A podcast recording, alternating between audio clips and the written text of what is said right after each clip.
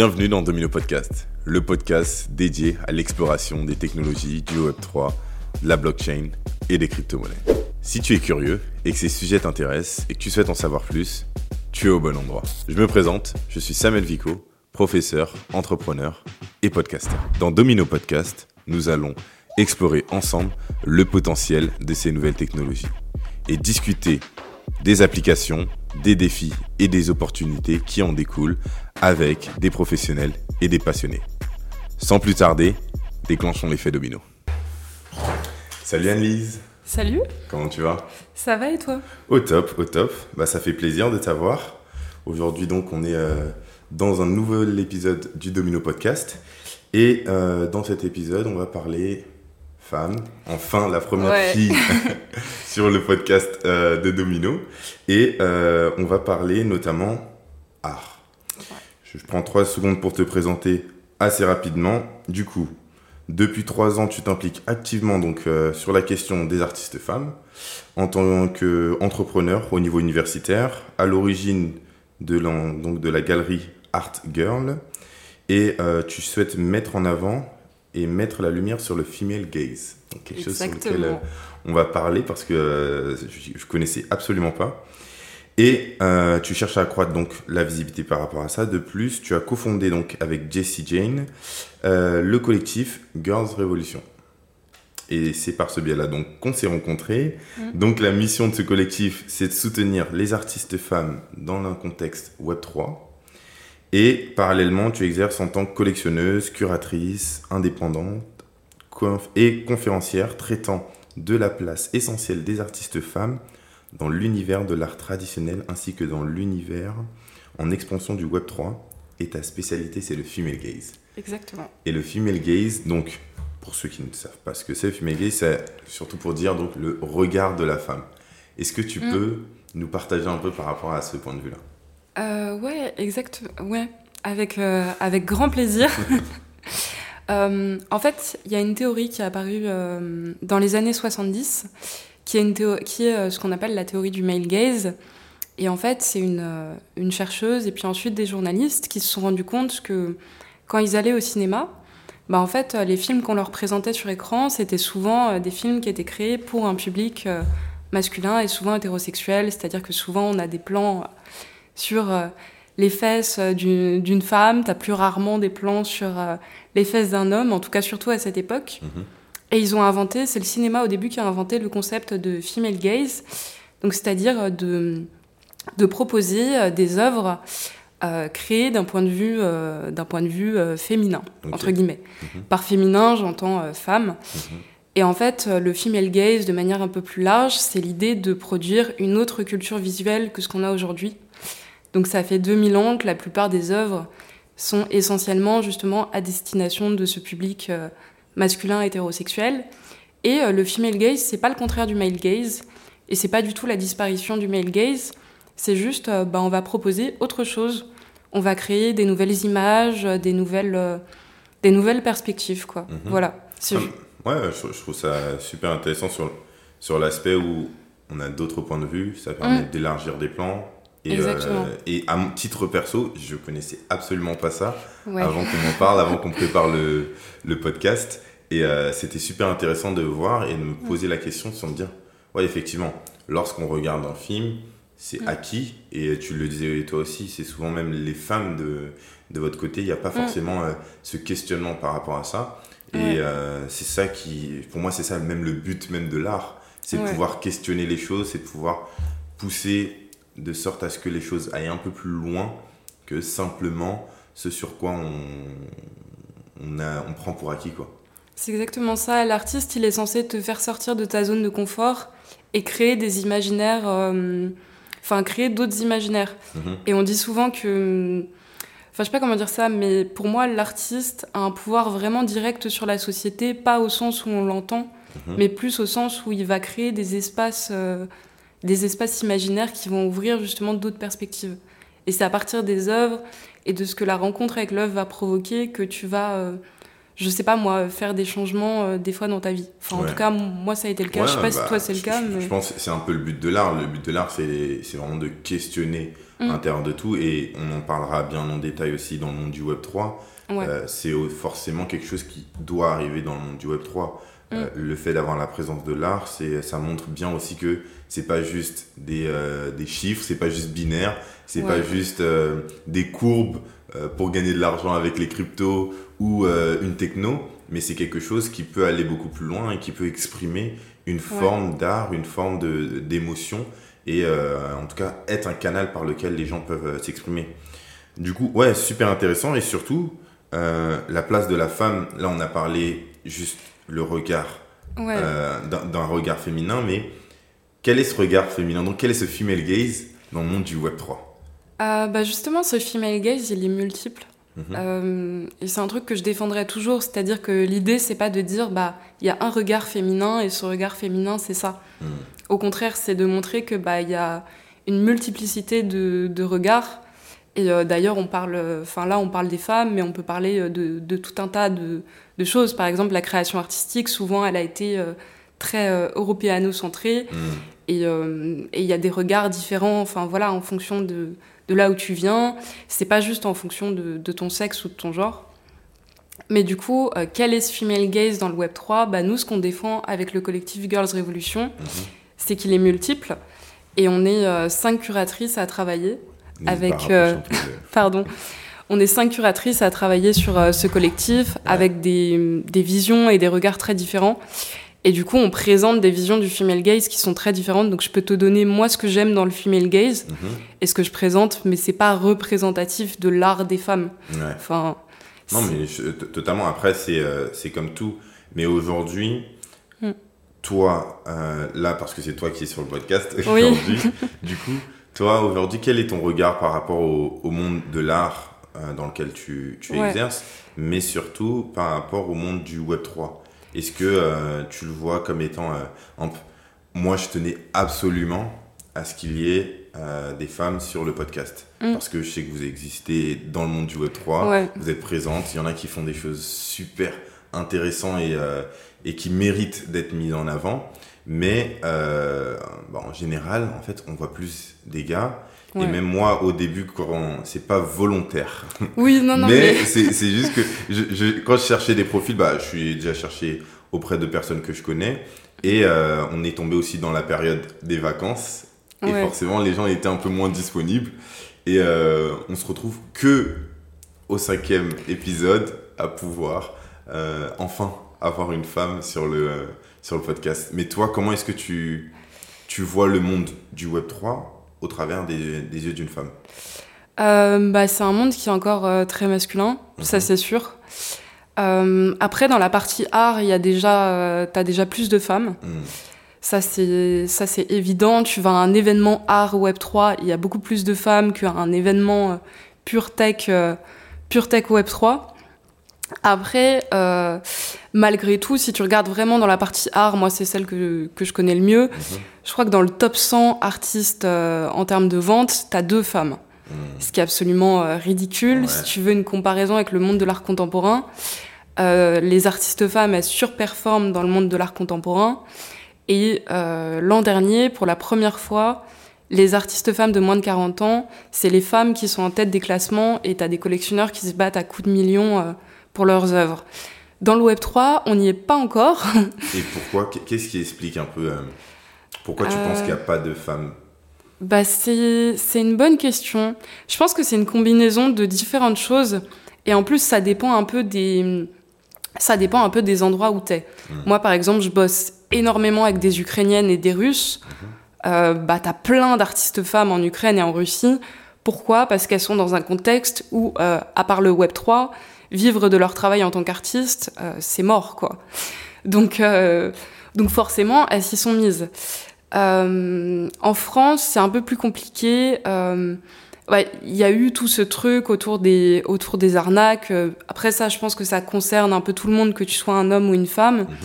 Mais ensuite, bah, en termes de rôle modèle, t'as peu de femmes qui sont mises en avant parce qu'il y en a peu, et c'est un peu le serpent qui se mord la queue, parce que moi, ce qui m'a fait aller dans le Web 3, c'est le fait de voir une jeune entrepreneuse qui me ressemblait Hmm. y être, tu vois. Ouais. Il faut des modèles, euh, faut qu'on ait des femmes de 60 ans euh, qui soient visibles, faut qu'on ait des femmes euh, qui ont notre âge, qui sont hyper féminines, qui soient visibles. Enfin, faut qu'il y ait différents types de profils féminins qui soient euh, visibles et pas que féminins. D'ailleurs, dans, enfin, dans l'ensemble, faut qu'il y ait Mhm. différents types de profils qui soient visibles. Sinon, bah, t'as un seul archétype de personne et, et c'est dommage. Et même en termes d'adoption, euh, c'est Ouais. pas viable, quoi. Bah, il y, a aussi, moi, il y, a- il y a aussi cette lecture de euh, l'art et un peu. Moi, je vois le Web 3, l'art des NFT, un peu comme euh, c'était lorsque euh, il y avait le street art qui arrivait. Ouais, de ouf. Le monde de l'art traditionnel est en mode ça, c'est pas de l'art, ça, ça Ouais. sera jamais et ça sera jamais en galerie, comme si il fallait être en galerie pour être de Ouais. l'art. Donc, à partir de ce moment-là, je pense qu'il y a déjà une session entre le domaine de l'art et le Web 3. Ouais, Mais euh, les femmes qui sont dedans, c'est peut-être ce qui explique un peu ça, parce que ça demande aussi une prise de risque. Ça demande aussi parfois d'être à contre-courant de, euh, ouais. de ce que pensent nos pères. Et si tu me dis que les femmes sont extrêmement bien, bien mis en place donc, euh, dans le monde euh, de l'art traditionnel, peut-être que faire le pas dans le Web 3, Ouais. c'est peut-être se tirer une balle dans le pied. Alors c'est sur le c'est sur le top marché qu'elles sont qu'elles sont bien. Dès que tu descends et dès que tu es en France, c'est pas les mêmes euh, c'est pas les mêmes prix. Après euh, sur le street art, 100% d'accord avec toi. D'ailleurs, la plupart des gros collectionneurs d'art euh, Web 3 étaient des gros collectionneurs de street art. Mhm. Donc une c'est sûr que tu as une continuité.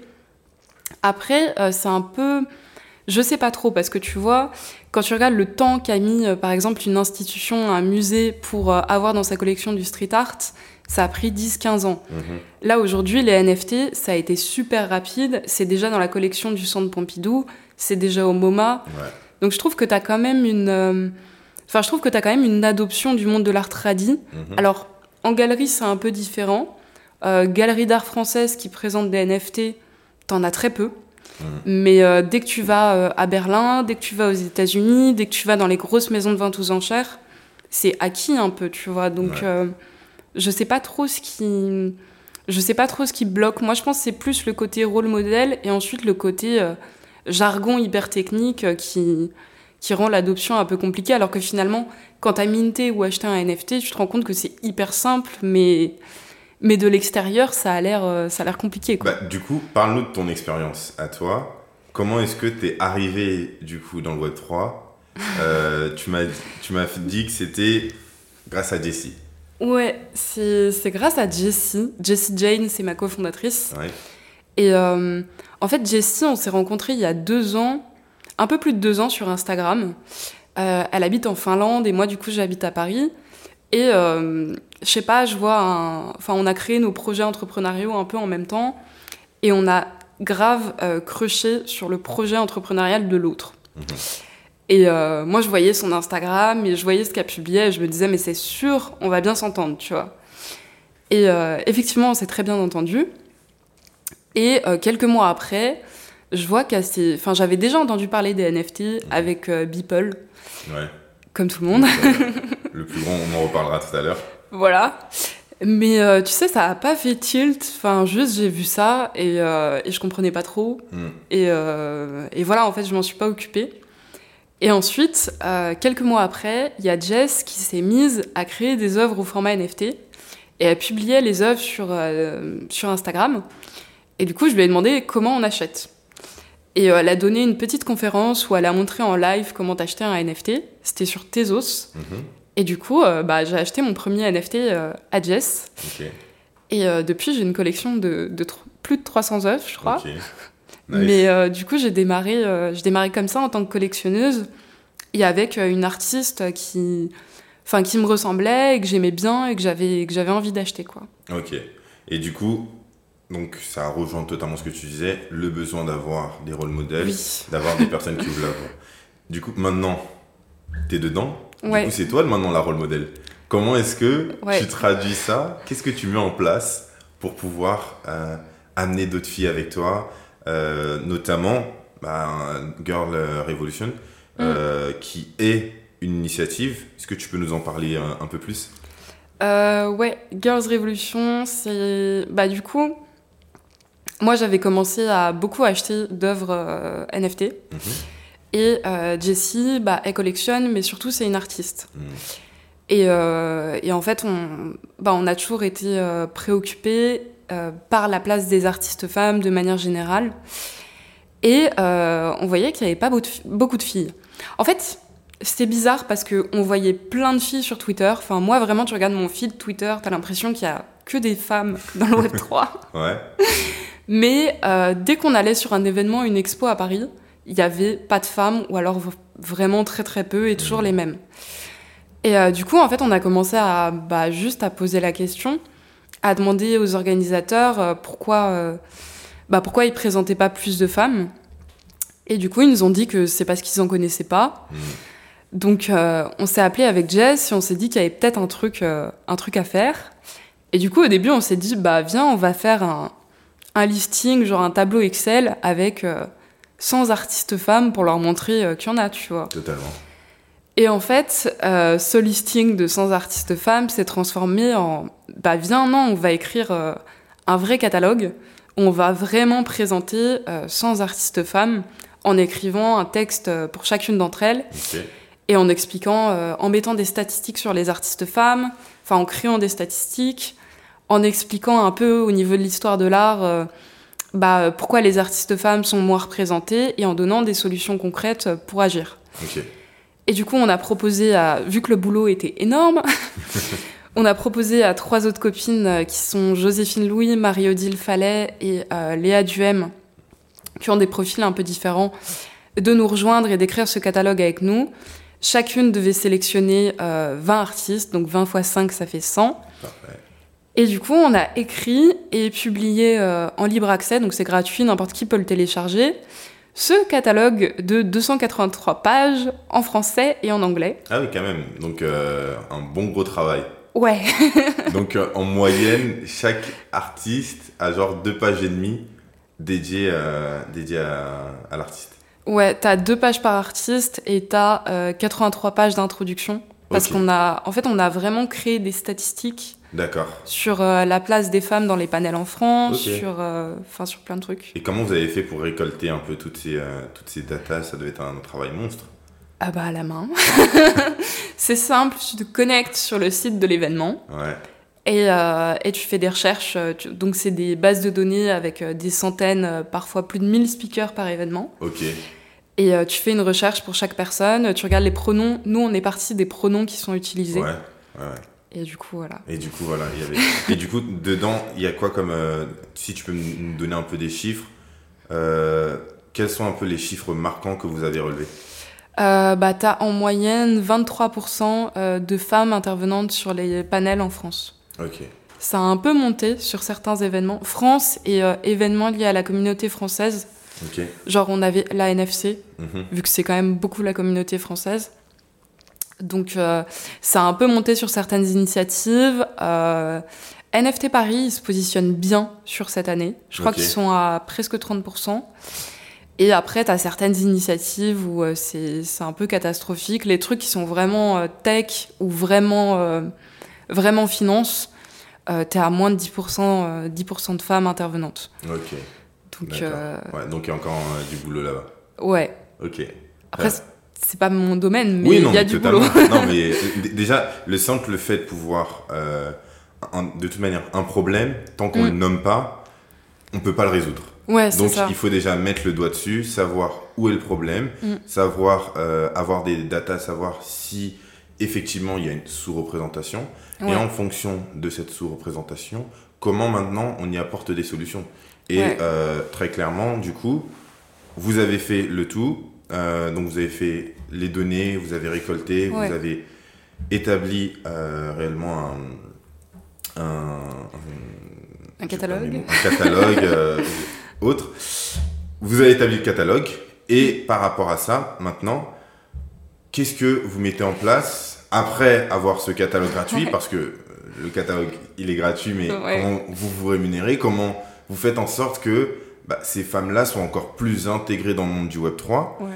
Ou pour toutes les filles qui vont regarder, toutes les femmes qui vont regarder ce podcast, où est-ce qu'elles peuvent euh, se sentir un peu dans une safe zone ou dans quelque chose où elle va être proche de quelqu'un qui les comprend? Ouais, c'était ça ta question de base. je suis en train de me souvenir de la conversation. Euh, bah en fait, on fait deux choses. On fait euh, déjà spécifiquement pour les artistes femmes qui sont déjà dans le Web 3, on fait des expositions euh, collectives. Donc c'est pas des expositions de femmes, c'est euh, des expositions avec une thématique et on fait intervenir en moyenne 25 artistes autour de cette thématique. Donc on en a organisé deux. On fonctionne généralement avec des sponsors et on se rémunère à la commission. Et à côté de ça, on a un volet éducation. Donc on a donné beaucoup de workshops euh, Web3, que ce soit côté artiste ou côté collectionneur. Mais en réalité, les workshops artistes, on reçoit beaucoup d'entrepreneuses. Euh, on a reçu un seul garçon sur tous nos workshops, donc, euh, donc je genre, c'est pour ça que je genre au féminin. Mhm. Et du coup, on fait soit des workshops euh, payants en ligne euh, toute l'année, Mhm. soit euh, sur nos événements, on fait des, demi-journées ou des journées complètes où n'importe qui peut, peut venir et nous poser toutes ces questions sur le Web3 et, et nous, on y répond totalement, totalement gratuitement et on prend le, le temps pour tout le monde. Ok. Bah, en plus, là où on s'est rencontrés, c'était Oui, votre galerie. exactement. Euh, c'était en. C'était euh, c'était C'était il y a pas longtemps. Le mois dernier. Ouais, Du coup, c'était en juillet. exactement. Euh, c'était du combien combien tu. C'était pendant E ETHCC. Ouais, c'était pendant le donc, E ETHCC. Et donc, pendant cette période-là, il y a eu donc l'ouverture, mais après, c'était Ouais. pendant toute la semaine, les gens pouvaient venir.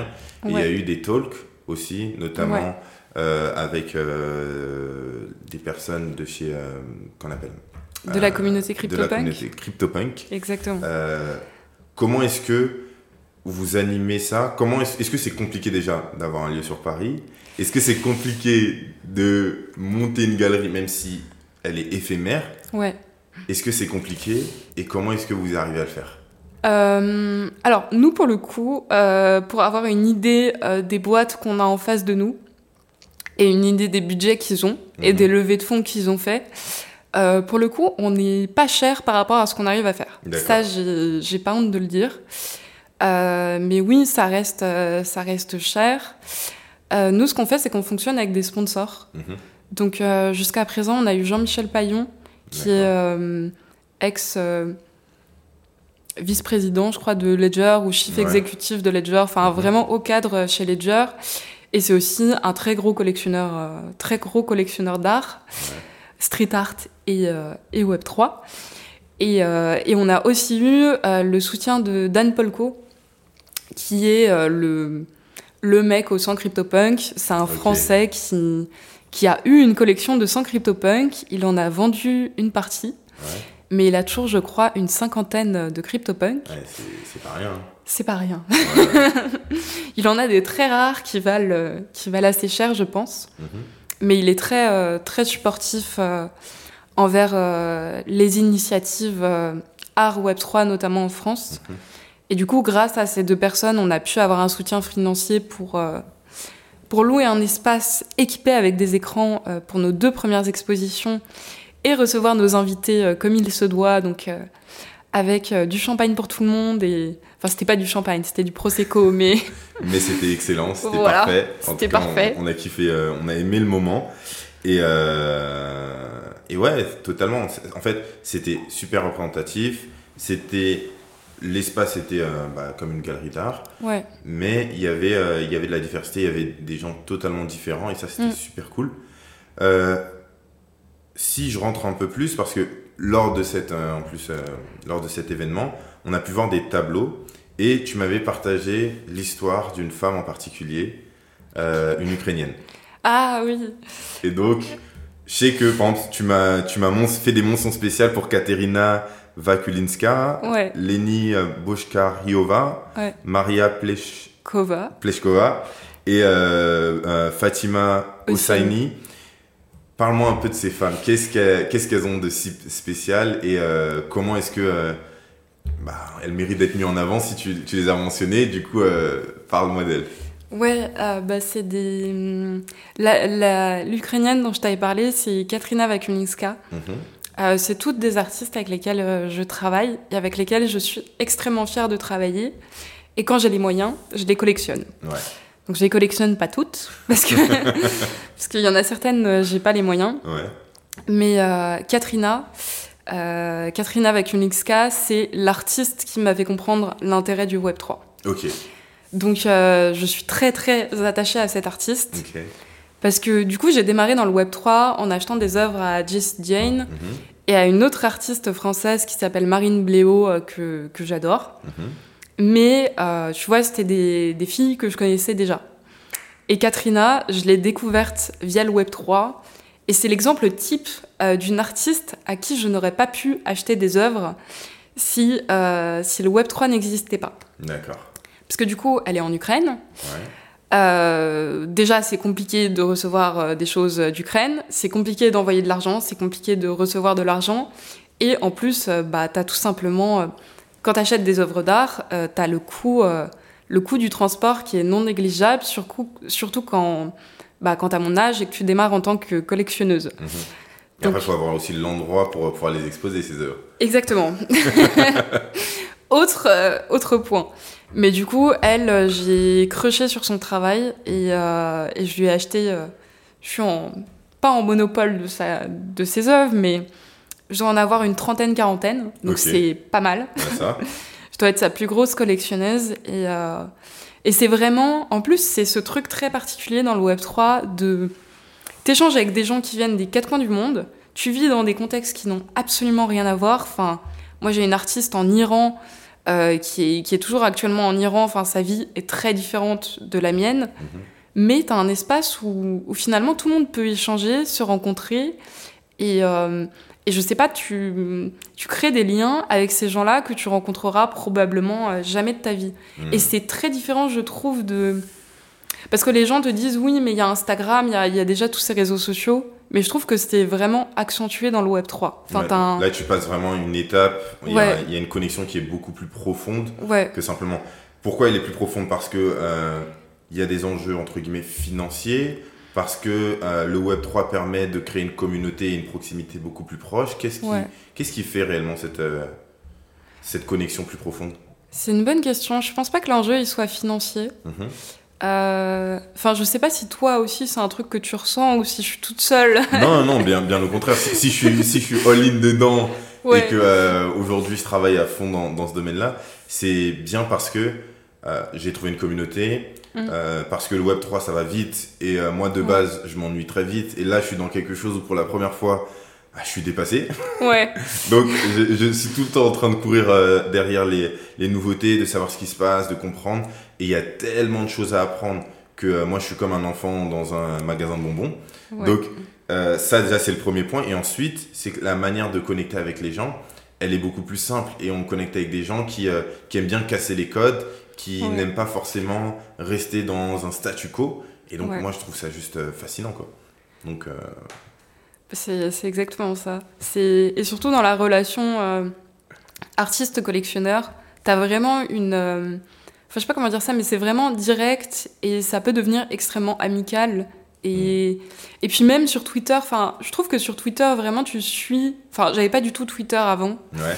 Et, euh, et ça me faisait très, très, très peur d'ailleurs, Twitter. Donc je m'y suis mise. X, maintenant. Oui, X Mais. Bon, X. Ouais. non, mais t'inquiète, on comprend. Mais euh, la petite, euh, c'est une private joke aussi avec un ami. Maintenant, faut vraiment dire X parce que. C'est quoi la, la private Non, et joke c'est pas une private joke, mais en, en fait, on, on insiste vraiment sur le, sur le côté X parce que euh, c'est ce que veulent, c'est ce que veut Elon, Musk. Elon Musk. Mais, euh, mais ouais, Twitter. Et effectivement, t'as découvert ça. Je, désolé de t'avoir coupé, Non, mais effectivement, je, vais rebondir aussi sur le fait que tu as partagé, par exemple, euh, il y a l'art advisor euh, Philippe Segalo qui partageait le fait qu'aujourd'hui, les paradigmes ont changé. Euh, c'est par rapport au Web3, c'est par rapport à quoi? Non, justement, en fait, il parlait pas du Web3. Euh, un art advisor, pour donner un ordre d'idée, c'est c'est quelqu'un qui s'occupe de la collection d'un très gros collectionneur. C'est-à-dire que quand tu as un très gros collectionneur, tu as quelqu'un qui gère à ta place ta, ta collection. et je crois que c'était l'art advisor de François Pinault. Donc c'est un mec assez haut placé. Ouais, très bien. Et euh, en gros, dans une in- interview, c'était il y a plusieurs années, j'avais lu ça. Il racontait que aujourd'hui, euh, tous les canaux de recherche euh, d'artistes du marché de l'art sont tellement développés que c'est impossible qu'il y ait un artiste intéressant qui passe à la trappe du marché de l'art traditionnel. Ok. Et euh, du coup, quand j'ai vu arriver euh, le Web 3, bah j'ai trouvé ça. Enfin, quand j'ai vu arriver le Web 3 et que j'ai commencé à aller dedans, j'ai trouvé ça intéressant parce qu'en fait, Philippe Segalo raconte n'importe quoi. Mhm. Et le Web 3 est une très belle démonstration qu'au contraire, il y a plein d'artistes qu'on n'a jamais vus, Ouais. qui sont totalement en dehors de nos radars et qu'on peut découvrir grâce au Web 3. Ok. Et Ouais. juste, j'ai plus de 50% de ma programmation artistique qui vient du Web 3 maintenant. Ok. Du coup, on va passer à la deuxième partie et on va parler cette fois-ci vraiment de Web3 et NFT. À tout de suite.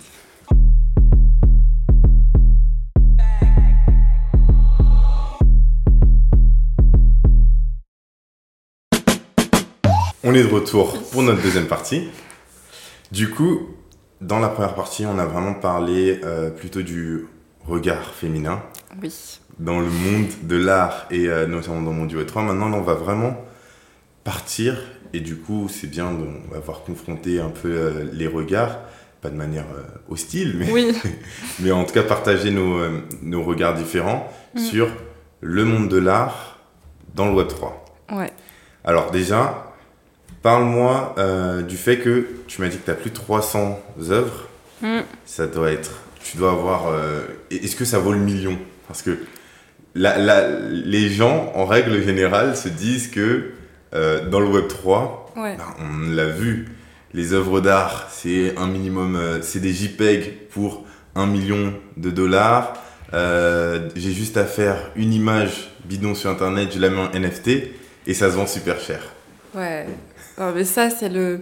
Ça, je pense, c'est le, le problème d'Internet. Enfin, Ouais. c'est- pareil, tu sais, quand les gens, euh, enfin, quand les gens vraiment connaissent pas Internet, ils se disent, ah bah tiens, je vais créer mon site, Mhm. et tout d'un coup, euh, je vais vendre, ou ah bah tiens, euh, je vais créer mon, mon Instagram, et euh, les gens vont s'abonner ou vont acheter, tu vois. Hmm. Donc je pense que c'est, enfin, je pense c'est pas juste le Web 3, c'est juste les gens ont des, des espèces de fantasmes sur sur Internet et la réalité du marché. Donc bien sûr que non. Euh, dans la réalité, ma collection, j'ai quelques œuvres qui ont pris un peu en valeur, Mhm. mais euh, la plupart de ce que j'achète, c'est sur la blockchain Tezos. Tu peux acheter des œuvres à partir de 5 dollars. Donc euh, non. C'est, enfin, j'ai acheté des œuvres plus chères, bien sûr, mais euh, mais j'ai une grosse partie d'œuvres que j'ai pas forcément achetées très chères. Certaines qui ont pris un peu en valeur, mais on n'est pas du tout au million, quoi. Et là, je vais, je vais te poser, je pense, pas mal de questions euh, du côté d'un novice.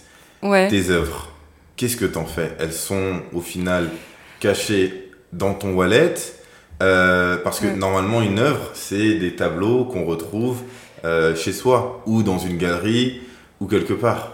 Qu'est-ce que t'en fais de ces œuvres?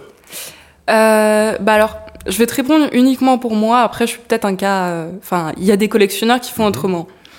Euh, moi, déjà, les œuvres que j'achète au format NFT, c'est pas forcément des œuvres que j'ai envie de voir tous les jours.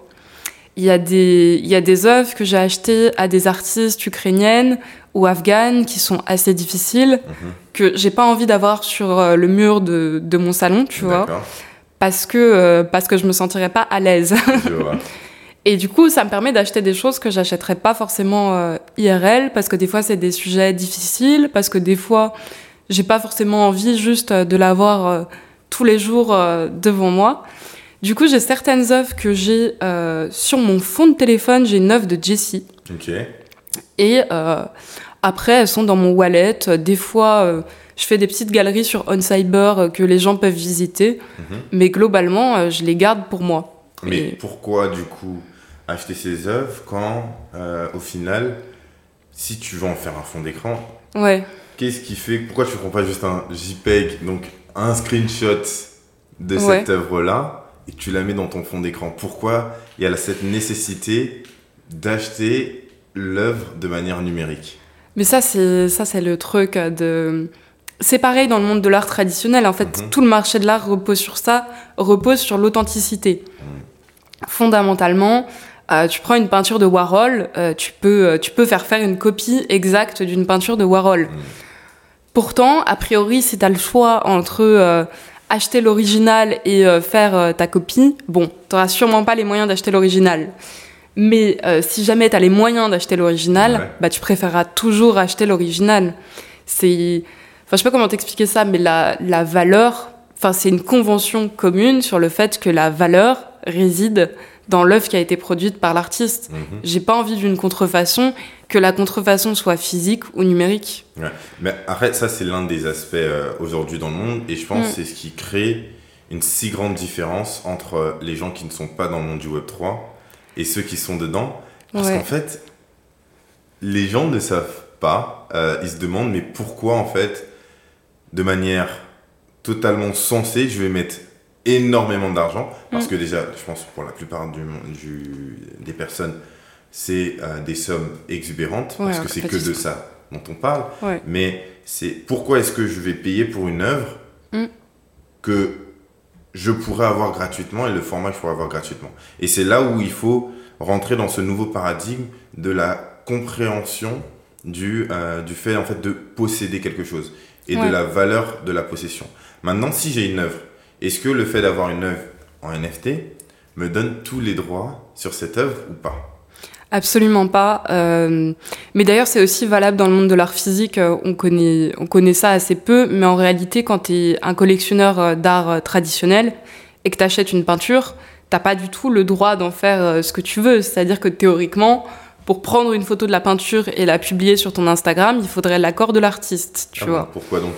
Parce qu'il y a ce qu'on appelle les droits de. euh, je crois que c'est le droit de représentation Ouais. en droit français. Et euh, on est obligé normalement de. Si on veut utiliser euh, l'œuvre sur l'image de l'œuvre sur d'autres canaux, Mhm. on est obligé d'avoir l'accord de l'artiste normalement. Mais si je détiens Mais l'image. oui, mais tu alors tu détiens l'image, mais tu ne détiens pas les droits de l'œuvre. Hmm, Tu détiens uniquement la possession de la matérialisation physique de l'œuvre. Ok. tu as le droit de la revendre, mais euh, même un artiste peut s'exposer à l'exposition de ton œuvre que tu as achetée dans un certain cadre d'exposition. Dans la réalité, c'est pas vraiment appliqué, mais c'est des lois qui existent euh, en droit français. Le droit français est très très fort pour les artistes. Et ensuite, non, quand tu achètes un NFT, quand tu achètes une œuvre, pas un projet PFP, euh, la plupart du temps, tu achètes juste un certificat euh, d'authenticité et c'est tout.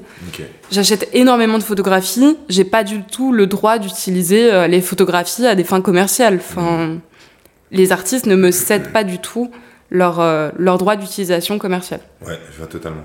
Mais du coup, quel est euh, l'intérêt? Parce que là, je fais exprès, hein, même si. Mais vas-y, vas-y, vas-y. Mais quel est l'intérêt d'acheter en NFT si au final je peux l'avoir sur mon téléphone Ouais. En plus, je n'ai pas forcément les droits, même si après, euh, je Ouais. pense que si tu le demandes ou euh, Oui, bien si sûr. tu l'é- l'établis, tu peux. Mais euh, il y a certaines boîtes qui ne donnent pas les droits. Certaines donnent les droits lorsqu'on achète nos, le NFT. Mm. D'autres ne le donnent pas. Qu'est-ce qui fait cette différence? Est-ce que c'est vraiment un truc d'initié? Et du coup c'est euh, tu comprends ou tu comprends pas et c'est pas grave Ou est-ce que c'est vraiment quelque chose où euh, il y a un... Comment tu l'expliquerais à quelqu'un qui, euh, qui n'y connaît rien, qui n'arrive Bah, pas à comprendre ça? Je dirais que ça dépend de, ça dépend de ton objectif et ton approche du monde. Mhm. Moi, ce qui m'a convaincu dans les NFT, c'était l'émotion. Je pense que c'est le, le meilleur moyen de, de convaincre les gens. D'ailleurs, c'est le côté émotionnel. Des fois, tu as des œuvres qui, qui parlent. C'est tout simple. C'est des œuvres qui parleront pas forcément à tout le monde, mais euh, à un moment de ta vie, tu tomberas toujours sur une œuvre qui va te parler. Que ce soit euh, une peinture, que ce soit euh, une œuvre numérique, que ce soit un film, une musique. Enfin, on a tous, un jour ou l'autre, une œuvre qui nous a parlé. Donc, dans le Web 3, moi, c'est exactement ce qui m'est arrivé. C'est j'ai eu une œuvre qui m'a parlé au début des œuvres de Jess, et euh, ensuite de cet artiste russe où j'ai vraiment eu un coup de cœur et l'œuvre m'a parlé. Donc bien sûr, je peux en faire une capture d'écran. Mais euh, si je fais une capture d'écran, bah déjà ça veut dire que la personne en face, euh, elle travaille et que moi je me permets de voler son travail. Totalement. Première chose. Deuxième chose, si j'ai envie que cette personne continue à créer des œuvres qui me, qui me parlent, bah, euh, ça peut être pas mal de l'encourager et d'acheter des œuvres. Mhm. Et ensuite, tu as l'argument financier, Mhm. parce que euh, le marché de l'art, qu'il soit traditionnel ou Web3, ça reste euh, un placement financier, ou en tout cas une diversification de son, de son patrimoine euh, financier. L'objectif n'étant pas forcément de faire x10, mais au moins de placer ton argent intelligemment et de garder cette somme de côté. Et du coup, bah là, c'est très simple. Si tu as pris une capture d'écran, bah, tu n'as aucun placement financier et tu n'as aucun espoir euh, de, de faire des gains ou de quoi que ce soit, euh, de quoi que ce soit dessus, tu vois. Ok. Donc, je euh, je pense que tu as l'aspect émotionnel et ensuite l'aspect euh, bah, l'aspect financier. Et ensuite, en dernière réponse, euh, on met de la valeur déjà sur ce qui est numérique. C'est-à-dire que, enfin, je sais pas comment fonctionne tout le monde, mais moi, je mets de la, je mets de la valeur sur les gens que j'ai rencontrés en ligne. Je mets de la valeur sur, ouais, beaucoup sur les interactions que j'ai en ligne, sur ce que je vais pouvoir lire en ligne. Il n'y a aucune raison qu'on mette pas de valeur sur une création artistique en ligne. Enfin, Ok, totalement. Non, mais c'est totalement clair. Ça me met euh, la transition sur. Tout à l'heure, on avait parlé de Beeple. Euh, il est connu parce que il avait battu le record. oui. Il avait vendu une œuvre d'art. C'était euh, en anglais The First 5000 Day. Et donc en 2021, l'œuvre a été vendue pour 63 millions de dollars. Mm. Donc, forcément, c'est ça qui a été euh, mis en avant. Tout le monde, et c'était la- la- le lancement en fait de, de la vague, euh, de la vague NFT. Euh, tout le monde en a entendu parler, tout le monde s'est dit, Oui. le NFT se vend des millions de dollars. Ouais. Toi, tu étais déjà dans, dans le monde des NFT à ce moment-là ou pas du tout Non, pas du tout. Ok. Sinon, j'allais te demander quel a été euh, le, le, le déferlement parce que, à titre perso, la vague des NFT, c'est l'une des vagues que j'ai le moins suivie. Ouais. Euh, c'est l'une des vagues que, à titre perso, j'ai le moins accroché. Ouais. Euh, j'arrivais pas à comprendre, j'arrivais pas à, à voir et autres. Et je l'ai compris, mais quand la vague était finie, j'ai compris un peu mieux les, les mouvements plutôt sociaux Ouais. par rapport à ça. Notamment l'idée des, des JPEG.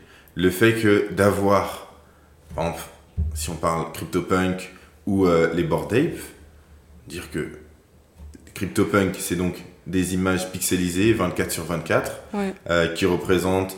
euh, il y en a, il y a neuf aliens. Après, c'est des différents personnages, des, des petits bonhommes en tout cas. Et en fait, qui ont été. Ça, c'était donc les CryptoPunk. C'était la première euh, Collection. de NFT. Euh, ouais. Qui, qui est vraiment, euh, qui est vraiment sortie en termes de collection. Ouais. qui a ouvert la voie sur ça. Et les gens ne comprenaient pas pourquoi ça valait autant et pourquoi les gens en faisaient tout un, tout un cinéma. Moi aussi, au début, j'étais en mode, mais pourquoi autant? Je ne comprenais Ouais. pas non plus. Mais après, lorsqu'on fait une analyse euh, plus sociologique, en fait, c'était surtout un moyen de montrer est-ce que Oui. tu es dans la vague, est-ce que tu es dans le milieu ou pas? Et pourquoi c'était aussi cher? C'est parce que beaucoup de personnes ont fait de l'argent sur les, euh, les cryptos, se retrouvent du jour au lendemain avec souvent plusieurs millions qui a été Ouais. gagné du jour au lendemain. Faut les et dépenser. parfois, exactement, c'est ça, il faut les dépenser. Parfois, ils ne savent pas ce qu'il faut en faire. Et le domaine de l'art était un nouveau moyen de pouvoir t'exprimer, un nouveau moyen de montrer ton appartenance à euh, une communauté, notamment la communauté euh, blockchain, crypto, web 3. Ouais. Euh, et c'est ce qui a lancé la vague des NFT. Toi, comment est-ce que tu vois cette partie-là? Et surtout, sachant que là, la vague étant passée, Ouais. presque 80% des œuvres, les œuvres ont perdu 80% de leur valeur en moyenne. Ouais, en fait, c'est. Alors, il y a- il y, a deux choses différentes. Euh, les, les CryptoPunks, ça reste une collection de PFP, Mhm. donc de Profile Picture. Donc, euh, c'est c'est un peu différent de l'art au, sens, euh, de l'art au sens pur. C'est considéré comme une œuvre d'art, comme appartenant au monde de l'art, mais c'est un truc un peu hybride. Donc, je vais plus te répondre sur la partie œuvre d'art, parce que moi, les collections PFP, je t'avoue, ça me, ça me passionne pas. Ok, je suis désolée. Non, mais totalement. Mais ça me. Enfin voilà. Sur la partie art, euh, t'as as un truc qui est très vrai. En temps, de, en temps de crise, le marché de l'art se porte bien. et le marché de l'art, les valeurs, les valeurs phares du marché de l'art se portent bien, donc les valeurs sûres. Mhm. Donc là, si tu regardes actuellement l'état du, du Web 3, la partie art top marché se porte très bien. Il y a des records qui sont faits, qui ont été faits récemment par Sotheby's avec Dimitri Cherniak. Le top marché, il n'y a aucun problème, il continue son ascension. Après, tous les projets PFP avec de l'utilité et tout, ça s'est bien cassé la gueule. Mhm. Les deux collections euh, qui restent intéressantes en termes de PFP, c'est CryptoPunk, parce que c'est rentré dans l'histoire de l'art, c'est dans la collection d'un des plus grands musées, enfin c'est dans la collection du plus grand musée français, c'est à Pompidou. Mhm. Collection du musée français, collection de musée français, ils ont interdiction de revendre, c'est-à-dire que à vie, cette œuvre va faire partie de l'histoire de l'art. Ok. Donc ça, je pense que CryptoPunk, ça va être un très très bon investissement sur du long terme, parce que ça va rester dans l'histoire de l'art. Ensuite, t'as Bored Ape. Bored Ape, ils ont tellement d'argent que euh, ils peuvent pas tomber. non mais c'est vrai. Enfin, ils ont baissé, mais ça reste, Ouais, euh, ouais, totalement. ça reste une grosse collection. Bordel, c'est les, c'est ceux qui voyaient un peu, c'est les singes. euh, Ouais, c'est les singes, c'est ça. Euh, et ensuite, euh, t'as tous les projets, euh, tous les projets féminins, par exemple, se sont complètement cassés la gueule. World of Women, qui était un top projet, euh, c'est c'est une dégringolade complète. Et pourquoi? Qu'est-ce qui, qu'est-ce qui explique ça? Je suis pas experte, moi je suis plus, euh, je suis vraiment plus art. Ouais. Ce que je, la- le seul truc que je peux te dire, c'est que, bah, t'es en temps de crise, donc je pense que c'est pour ça qu'un peu tout se casse la gueule. Et euh, temps de crise, tu vas vers des valeurs refuges. Donc euh, dans le marché de l'art, ça se traduit par euh, le top marché. Le marché de l'art en lui-même est considéré comme une valeur refuge. Et, euh, et ensuite, c'est seulement les grosses collections euh, qui, sont, qui sont vraiment rentrées dans l'histoire, qui restent euh, pas stables parce qu'elles ont baissé aussi, mais qui restent là, quoi. Ouais, je vois. Donc je, je pense. Ok, ok. Euh, du coup, qui achète la NFT Qui sont les acheteurs des NFT Par- Parce que c'est ce que tu, tu vends un peu. À quoi ressemblent tes, euh, tes clients? À quoi ressemblent les gens que tu vois qui achètent des NFT Euh, partie art, du coup, parce que projet PFP, c'est vraiment très Ouais, non, différent. Là, là, parlons vraiment art euh, Ouais. de, dans, ton, dans ton domaine. Euh, bah écoute, euh, pas mal d'entrepreneurs ou de gens qui sont quand même assez proches du milieu entrepreneurial. Euh, après, pour le coup, nous, on a aussi bien des hommes que des femmes. Mhm. On est assez mixte, mais parce que on est un projet, euh, parce que on est un projet justement qui soutient les femmes Les dans le Web 3. Sinon, on aurait euh, beaucoup beaucoup plus d'hommes et très, enfin, on aurait très peu de femmes. Sinon, Ouais. je pense. Et euh, après, euh, bah, c'est plutôt des personnes qui ont la cinquantaine, quoi. Mais du coup, c'est essentiellement, vous, votre, euh, c'est essentiellement en France ou est-ce que c'est à l'international? Parce que j'avais lu, les, Ouais. euh, lu une étude qui montrait que euh, il y avait une grosse partie des plus gros investissements qui ont été faits dans les NFT qui venaient d'Asie. Alors nous, on a personne qui vient euh, d'Asie. Et après, c'était les États-Unis. C'était les, Ouais. c'est les deux euh, qui se, qui se, qui se battent euh, les uns euh, contre les autres. Est-ce que vous avez des clients américains ou là, pour l'instant, vous avez vraiment une clientèle française? Qui sont passés à l'action. On n'a pas eu d'Américains. Ok. On a eu deux Ukrainiens, je crois, Mhm. mais en achat vraiment intéressant que des Français. Ok. Après, Américains, on essaye de les targeter. Mhm. Et, euh, et on a essayé, pendant ETHCC, on en a eu, mais on reste, euh, on reste très français pour l'instant, ce qui va être un problème. Ok. Donc, il va falloir euh, s'élargir. Et euh, non, ensuite, on a eu. euh, on a pas mal de passages avec euh, la communauté sud-coréenne. Parce que les événements qu'on organise sont dans une. euh, Enfin, on va changer de lieu, mais on était dans un lieu qui est la galerie Ayam, qui est la première galerie de NFT euh, qui a ouvert en France et peut-être en Europe. Ok. En France, je crois, pas en Europe. Et euh, les propriétaires sont sud-coréens. Ils sont très bien implantés en Corée du Sud. Et du coup, tu as quand même un trafic de personnes euh, qui sont euh, sud-coréens. Ok. Mais, euh, mais ils n'ont pas acheté avec nous pour l'instant. Très bien. Comment est-ce qu'une galerie se, se rémunère? Parce que dans le monde du NFT, donc c'est j'achète, euh, je vais sur OpenSea ou sur Ah les ouais. différentes plateformes, j'achète mon NFT. Ouais. comment on fait pour passer Parce que l'objectif de base de la blockchain, un peu, c'est euh, enlever les euh, intermédiaires. Comment est-ce que toi, en tant qu'intermédiaire, tu arrives quand même à être présent dans l'univers Web3 qui, de base, vit pour, entre guillemets, enlever les intermédiaires? Alors, c'est un peu compliqué parce que ça a été beaucoup de remises en question personnelles. Parce que moi, au début, j'ai découvert ça en tant que collectionneuse. Mhm.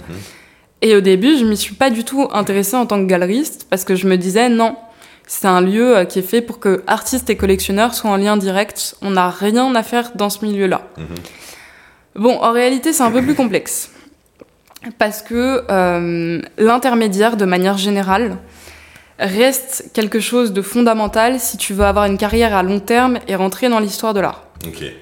C'est-à-dire que l'intermédiaire, c'est quelqu'un qui va mettre du temps et de l'argent sur ton travail.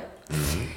Et euh, mettre du temps et de l'argent sur ton travail, c'est quelque chose de nécessaire si tu veux arriver à certains paliers. Et pareil, faut toujours avoir en tête que euh, on a l'impression que les transactions dans le Web 3 sont énormes, mais il faut garder en tête que la plupart des transactions dans le marché de l'art sont complètement secrètes. C'est-à-dire que tu as les transactions en maison de vente aux enchères qui sont publiques. Et ensuite, tu as les transactions en galerie, qui des fois sont beaucoup plus importantes que certaines transactions en maison de vente aux enchères. Personne n'a d'idée de, de, qui est la personne. Euh, ouais. Et surtout du montant. Et du montant, ok. Donc, euh, faut avoir en tête que le marché de l'art, c'est un très gros marché par rapport au marché de l'art Web 3. Le Web 3, c'est petit hein, pour l'instant. Et du coup, euh, bah, si tu veux rivaliser, si tu veux arriver à un certain niveau, faut qu'il y ait vraiment des gens qui mettent euh, de l'argent et du temps sur ton travail. Mhm. Et euh, la désintermédiarisation, en réalité, il y a des artistes qui percent de manière virale. Ça existe dans le Web 3. Mais la majorité, ça reste, euh, t'as organisé un événement, t'as rencontré telle personne parce que t'es à New York, t'as bu un café ou un verre avec telle personne. Et il y a quand même une grosse partie du marché qui fonctionne comme ça. De relations et qui ne peut pas en fait fonctionner que de manière digitale au final. Non. Le, physique est extrêmement important. Ok. Du coup, nous, ce qu'on propose à nos artistes, c'est d'investir du temps hmm. et de l'argent sur leur travail. Et euh, d'organiser des expositions physiques autour de leur travail. Donc, avec le collectif, euh, le collectif et la galerie, j'ai deux façons de travailler qui sont un peu différentes. Mhm. Le collectif, on se rémunère à la commission sur les ventes. On est à 20%, ce que je trouve excessivement bas. Mhm. je sais que ça choque quand je dis ça dans le Web 3, mais on organise des expositions physiques en plein cœur de Paris. Ouais. Et euh, tout est à notre charge et euh, je considère qu'on organise des événements de très bonne qualité. Et je confirme. Merci. Faut y avoir été. avec des standards marché de l'art, qui sont assez rares dans le Web 3. Et du coup, tu as 10% pour la curatrice, donc la personne qui amène l'œuvre, 5% mhm. pour euh, le collectif et 5% pour notre sponsor. Mhm. Vu qu'on est sur des artistes femmes middle market, ça fait pas beaucoup à la fin. D'accord. Mais ça, c'est une autre question. Et du coup, la galerie, euh, je suis à 30%. Et pareil, commission sur les ventes. Et euh, on prend rien sur les royalties parce que les royalties te lient de manière euh, éternelle, entre guillemets, à l'artiste. Et ça, c'est l'aspect super bien du Web3 et qui est, qui est top d'en parler. C'est le fait que avant un artiste achète, euh, vend son œuvre, mm. son œuvre, il la vend, on va dire, il vend son tableau 1000 dollars quand il s'il l'a bien vendu, il a la chance, top. Maintenant, au fil des années, il commence à avoir de la notoriété. Il y a de plus en plus de personnes qui s'intéressent à son art. Et d'un seul coup, bah, là, son tableau qu'il a vendu 1000 dollars se revend 1 million. Celui qui prend tous les bénéfices alors que euh, c'est juste la personne qui l'avait acheté 1000 dollars. Et l'artiste, lui, en fait, il peut juste entendre parler de la transaction, mais il n'a aucun rapport avec ça. Après, il est quand même bien. Si tu vends une œuvre à un million, euh, t'es es bien. Donc, euh, Oui, mais, c'est vrai. Mais en soi, il n'est pas sur cette œuvre-là. Ouais. Là, maintenant, avec le Web3, ça permet à ce que lorsqu'il l'œuvre va être vendue à un million, il va quand même avoir des royalties de l'ordre de 5 à 10% en fonction de ce qu'il a programmé dans son smart contract, euh, qui vont lui revenir. Donc, sur quelque chose, bon, 1 million. Si c'est 5, euh, 5% ne serait-ce Ouais, que t'es bien. 5%, euh, il est, je crois, c'est 50 000. Donc euh, il fait déjà 50 fois le montant qu'il a pu vendre euh, son œuvre de base. Ouais. Alors ça, euh, ça existait en... Il y avait un système un peu comme ça, enfin il y a un système un peu comme ça dans le monde de l'art traditionnel, Ok, uniquement en France, d'accord. et c'est plafonné. Donc euh, ça dépasse pas euh, genre 1000 ou 2000 euros, un truc comme ça. Mhm. Mais euh, dans le marché de l'art en France, uniquement pour les ventes aux enchères publiques, euh, quand tu... Peut-être pour les galeries, moi je travaille pas en second marché donc je sais pas, mais en tout cas les ventes aux enchères publiques, euh, ils doivent reverser une certaine somme à l'artiste quand ça passe en vente aux enchères, mais après c'est plafonné. La nouveauté dans le Web3, c'est que c'est mondial et que c'est plus plafonné. Donc ça, C'est assez fou. Et c'est un, d'ailleurs, c'est, t'as raison, c'est un truc qui convainc beaucoup d'artistes de venir, euh, Bah oui. de venir dans le Web 3, quoi. Ouais, c'est. Ou, ou du moins, même si. Et, et ça, je le, je le vois de plus en plus, même s'ils ne font pas leur œuvre de manière euh, bah, digitale totalement, Ouais. ils peuvent faire le contrat, euh, le, con- Ouais. le certificat d'authenticité sur la blockchain pour Ouais. permettre à ce que lorsque la personne achète l'œuvre, est-ce que ça se fait ou est-ce que ça se fait pas Parce que tu. Euh, Ou est-ce que c'est pas encore appliqué comme ça, mais c'est quelque chose qui peut arriver Bah, ça serait, euh, moi, ce serait ma vision un peu idéale. Ok. Mais dans la réalité, en termes d'application du marché, euh, pff, le figital, en fait, le figital, c'est souvent très, très, très mal fait. Ok. Genre, soit c'est des artistes Web3 qui font euh, genre un print physique et c'est vraiment honteux en termes de qualité. D'accord. parce qu'ils n'ont pas les standards marché de l'art, parce que euh, la qualité d'impression, le... Enfin, il y, a tout un truc qu'ils n'ont pas forcément euh, acquis pour l'instant, mais Mhm. ils vont apprendre, c'est pas grave. Soit euh, c'est des artistes du monde de l'art traditionnel qui se disent tiens, je vais faire des certificats d'authenticité NFT Mhm. et ils se plongent pas dans le Web 3 et du coup ça, enfin, personne achète. Pour l'instant, je vois pas beaucoup de bons, euh, de bons projets euh, figital, Ok. figito. Je vois, je vois. Et du coup, on arrive un peu euh, vers la fin, euh, mais j'aimerais bien que tu puisses me dire un peu bah, comment tu vois le futur du Web3 et de l'art? Qu'est-ce qui, euh, qu'est-ce qui arrive? Quelles sont les tendances? Euh, Qu'est-ce que les gens devraient regarder un peu? Ah bah les artistes femmes. non mais si tu regardes, enfin moi c'est ma spécialité, mais si tu si tu t'intéresses un peu au marché de l'art traditionnel, tu te rends compte que euh, les artistes femmes elles ont fait un énorme boom Hmm. et euh, que, que en termes de que les artistes femmes elles surperforment totalement sur les 20 dernières années. Dans le Web 3, je pense que tu vas avoir la même chose. Pour l'instant, c'est une catastrophe, mais euh, dans 5-10 ans, elles vont avoir la cote parce que le marché va le marché va s'adapter, tu vois. Totalement. Donc euh, et c'est pas juste une question de bien-pensance ou de quoi que ce soit, c'est juste que les, les femmes finissent par rattraper euh, Mhm. leur retard quoi, donc euh, ça va s'adapter. Donc ça, je pense que voilà. C'est totalement logique. hein, tota- Ouais, c'est totalement logique. Et, euh, et ensuite, qu'est-ce qu'il faut regarder? Je sais pas. je pense, moi c'est ma théorie, mais je suis pas sûre. Mais ça va avec les artistes femmes. Euh, je pense que l'art du nu va prendre une place de plus en plus importante. Pour l'instant, t'en vois très très peu en exposition. Mhm. Mais, euh, mais t'as beaucoup d'artistes de ces courants-là, notamment d'Ukraine, de Russie, qui travaillent sur, euh, sur ça. T'as quand même une bonne base de collectionneurs qui, à mon avis, va augmenter. Donc euh, je pense que l'art du nu aussi, c'est un truc euh, à suivre. Ok, très bien.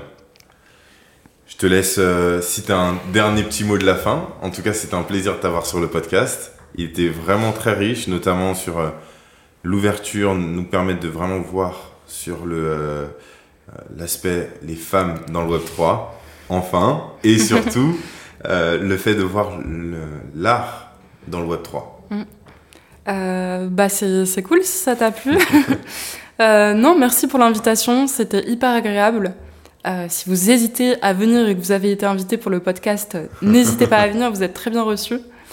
Et, euh, et sinon, suivez euh, ce qu'on fait avec Girls Revolution. Totalement. Donc, on peut te retrouver sur Instagram et euh, sur, sur Twitter. Sur Twitter, surtout. C'est, ça s'écrit avec un X, Ok. Girls Revolution.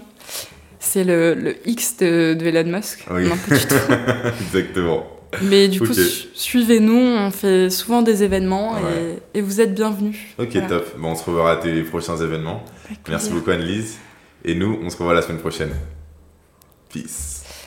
Merci d'avoir partagé avec nous ce moment autour de l'univers passionnant du Web3, des blockchains et des nouvelles technologies. Si tu as aimé ce podcast, je t'invite à le partager autour de toi, tes amis, tes collègues, et surtout à nous donner 5 étoiles, lâcher un like, et n'oublie pas de t'abonner. Sinon, je te donne rendez-vous la semaine prochaine à 12h. En attendant, n'hésite pas à consommer nos snack podcasts pour encore mieux comprendre l'univers de la blockchain. Et en attendant, déclenchons l'effet domino. Allez, ciao